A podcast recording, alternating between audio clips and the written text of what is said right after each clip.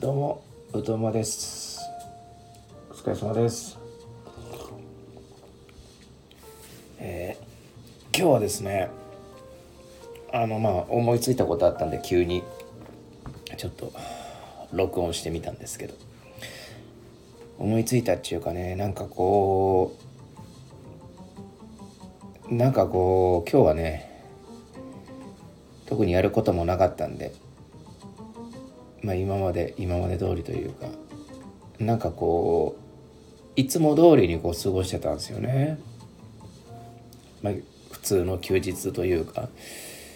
うん何もない日にある行動をとってたんですけどまあ朝起きて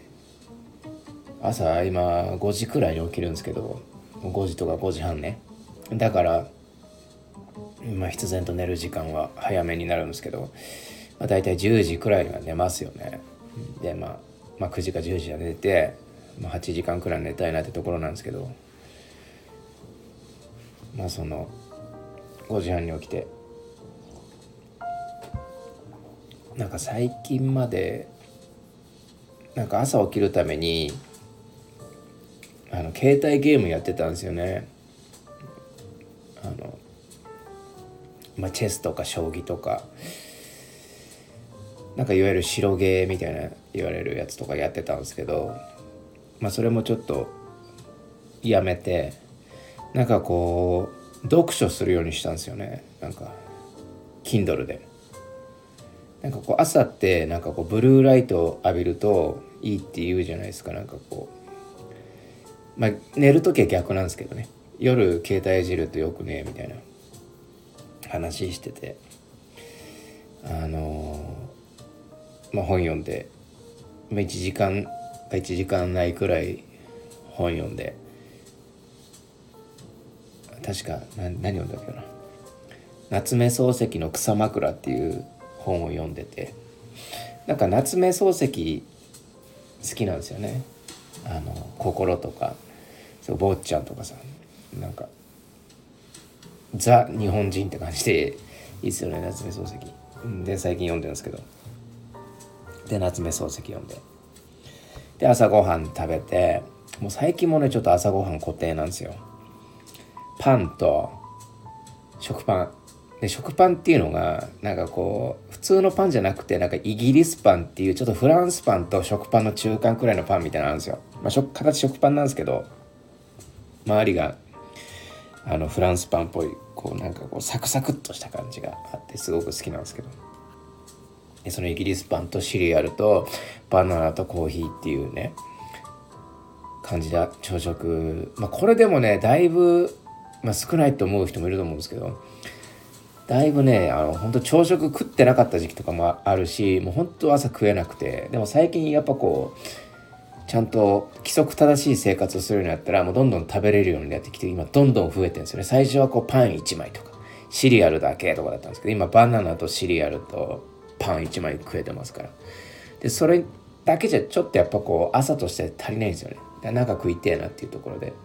なんか増やそうかなと思ってるんですけど。これにおにぎり1個くらいのなんかこう質量を足したいんですよね。っていうところでちょっとあのー今考えてるとこなんですけど。で朝ごはん食べてでまあ8時くらいになったらまあジム行くんですよ。ジム。でジム大体8時からまあ10時くらいまで2時間くらい、まあ、いるんですけど。あのジムで運動して、まあ、筋トレする日は筋トレして走る日は走って。であのまあその後サウナ入ってっていうところで行ってで帰ってきて、まあ、スーパー行って、まあ、スーパーもほぼ毎日行くんですけど、まあ、行かない日もあるんですね。うん、でスーパー行って、まあ、足りない食材買ったりだとか。うん。パンとかはねあの賞味期限近いじゃないですか。なんで結構2切れ2枚入りのなんかこう4枚切りのやつを1個買ってだ2日に2枚分2日分じゃないですか。だから結構こまめに補充しなきゃいけなくてまた悪いなって感じなんですけど。まあまあその辺なのそういう意味合いで2日に一遍は行くというところですね。で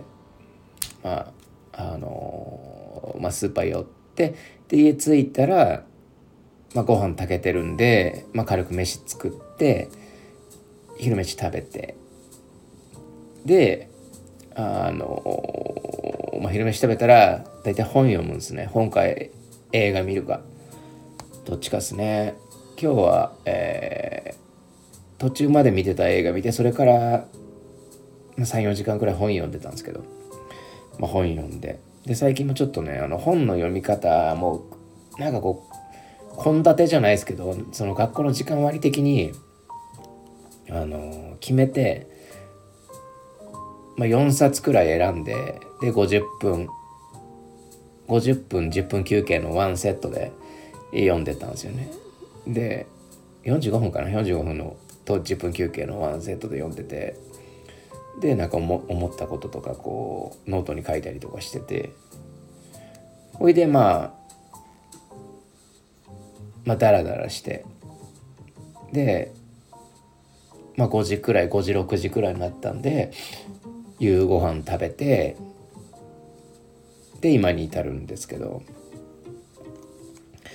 でまあそこで思ったのがなんかこうまあこれはすごい人によっては退屈だな。外であの人と会ってないの？みたいな。飲みとか行ってないの？とかさなんかこう。退屈な人生だなとか思う人もいるだろうしすごい充実してますねっていう人もいると思うんですよね。まあそれはいいんですけど、まあ、それをやってなんかすごく思ったことがなんか体のその体を消費消費して生きてるなって思ったんですよねなんかうんすげえ体をなんか合理的というかうまいこと消費してた、まあ、特に今日はそういう一日だったなって思って振り返ってたんですよね。うん、というのもまあ振り返るとそれこそ本って目で読むじゃないですか。でまあ今日ラジオ聞いて、まあ、さっき喋るの忘れたんですけど、まあ、途中でそのご飯作りながらラジオ聞いてたんですね。ポッドキャストとかあの Voicy とか、まあ、聞いてて、まあ、それって耳で聞くじゃないですか。で、まあ、映画を見て映画って目と耳ですよね。で楽しむじゃないですか。で、まあ、筋トレって、まあ、走ったりとか、まあ、今日はの全身運動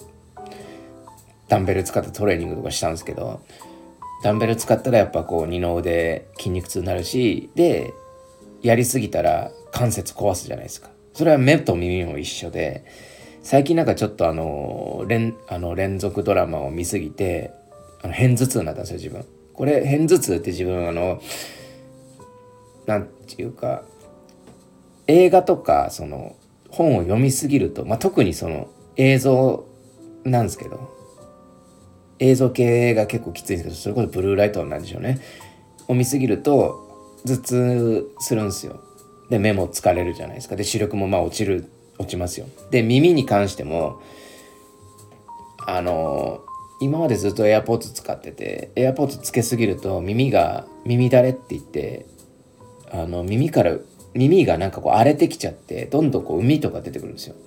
でやっぱこう使いすぎるとどうしてもその部分っていうのはちょっと壊れてくるんですよね。そういう意味での消費っていうことなんですけど。でまあ食事なんですけど食事ってやっぱ口からして口で食べるじゃないですか。で今も口でこう喋ってるわけなんですけどまあこれはもういわば消費ですよ。喋りすぎたらあの口が疲れてあの舌回んなくなるし口も乾くしってところで。でも極限24時間喋ったらね喉もあのぶっ壊れるしってところで。そういう意味ではまあ消費ですよね。で食べるのもそうだし食べ過ぎたら太るしみたいな食べなかったら死ぬしみたいなことでねあって。でその料理はじゃあどうやって作るんだっつったら手で作ったりだとかね。手とか。それこそさっき筋トレした二の腕でフライパンを振って作るわけじゃないですか。それもフライパンも振りすぎたら腱鞘炎になるしみたいなところでなんかそういうことをねさっき考えてたんですよね。したらなんかこうすごい今日はいろいろ肉体を消費したなと思って効率的に。でこれをなんかこう過度に一部分を消費しすぎるとさっきも言ったように片頭痛になったりとか耳だれ起こしたりだとか腱鞘炎になったりだとかやっぱ病としてあのやっぱ体を蝕んで効率的じゃないというかすごく気分が悪いんですよね。なんかここ特に片頭痛とかそうなんですけど23日こう頭痛えなとかなったりとかして。で、まあ、筋トレもやりすぎると多分前回の配信で言ったと思うんですけど風邪ひくんですよね。で風邪ひいたらもう筋トレのパフォーマンスも下がるし映画見る時もだるいしでよくないじゃないですか。だからここねうまいことコントロールしながら。やっててで、まあ、さっきも言ったように結構規則正しい生活をしてるんですけどそういうのを守っておけば結構そういうことが起こりづらいというかエンタメにしても、まあ、結構なんだろうな読書家は読書家映画鑑賞好きな人は映画とかさ音楽好きな人は音楽とか偏りがちですけどまんべんなく撮った方がいいんすよね。いいうん。だからやっぱ映画見すぎたら目異常に疲れるじゃないですか。まあ耳もですけど。もしその映画をヘッドヘッドホンとかイヤホンつけて聞いてるならあのどっちもですよ。例えばじゃあ本と音楽で言ったら本読みすぎたら次はじゃあ音楽聴いてみようとか。うん。なんかその使ってる体のことをちょっと考えるとちょっといいなとかいうか、うん、あここ消費ってあれそれも筋トレと同じ考え方なんですけど昨日は下半身やって筋肉痛だからじゃあ今日は上半身やろうみたいなノリなんですけどね、うん、まあそういうことをちょっと考えるといいのかなとか思ったりとかしましたね。うん。だからそれも筋トレ的考え方なんですけど。うん。だからそのエンタメにしたって映画に偏るのもよくねえし本だけ読んでたら目疲れるし音楽ばっか聴いてたら耳疲れるしでね。うん。まあそれすらも気になんなくなるのがやっぱこう狂気ってもんなんですけどまあそれはそれでねやっぱ難しいところでねやっぱこうまあこれも老い老いですよ。老いのなせる技っすよこれも。老いたから気づいたのかもしれないですね。やっぱ体力とかその免疫力とかねうん落ちてくるとやっぱそういうことが気になってくるというかっていうのはありますね。なんでまあちょっとまんべんなく効率よくなんだろうな筋トレもそうですけどエンタメもそうやって消費してったらいいんじゃないかなって思ったんで今日はちょっとね、えー、お話しさせていただきました。まあこういうことはねやっぱこう今思いついた時じゃないと喋れないやつですから。こういうシンプルな思考というかまあすごく当たり前の話したんですけどなんかこう当たり前の話をできるのはね結構チャンスですからね。うん。まあ周りを見渡せばみんな当たり前のことしか言ってないですから。まあそういうのはいいことかもしれないです。というところで今日は以上でございます。ありがとうございました。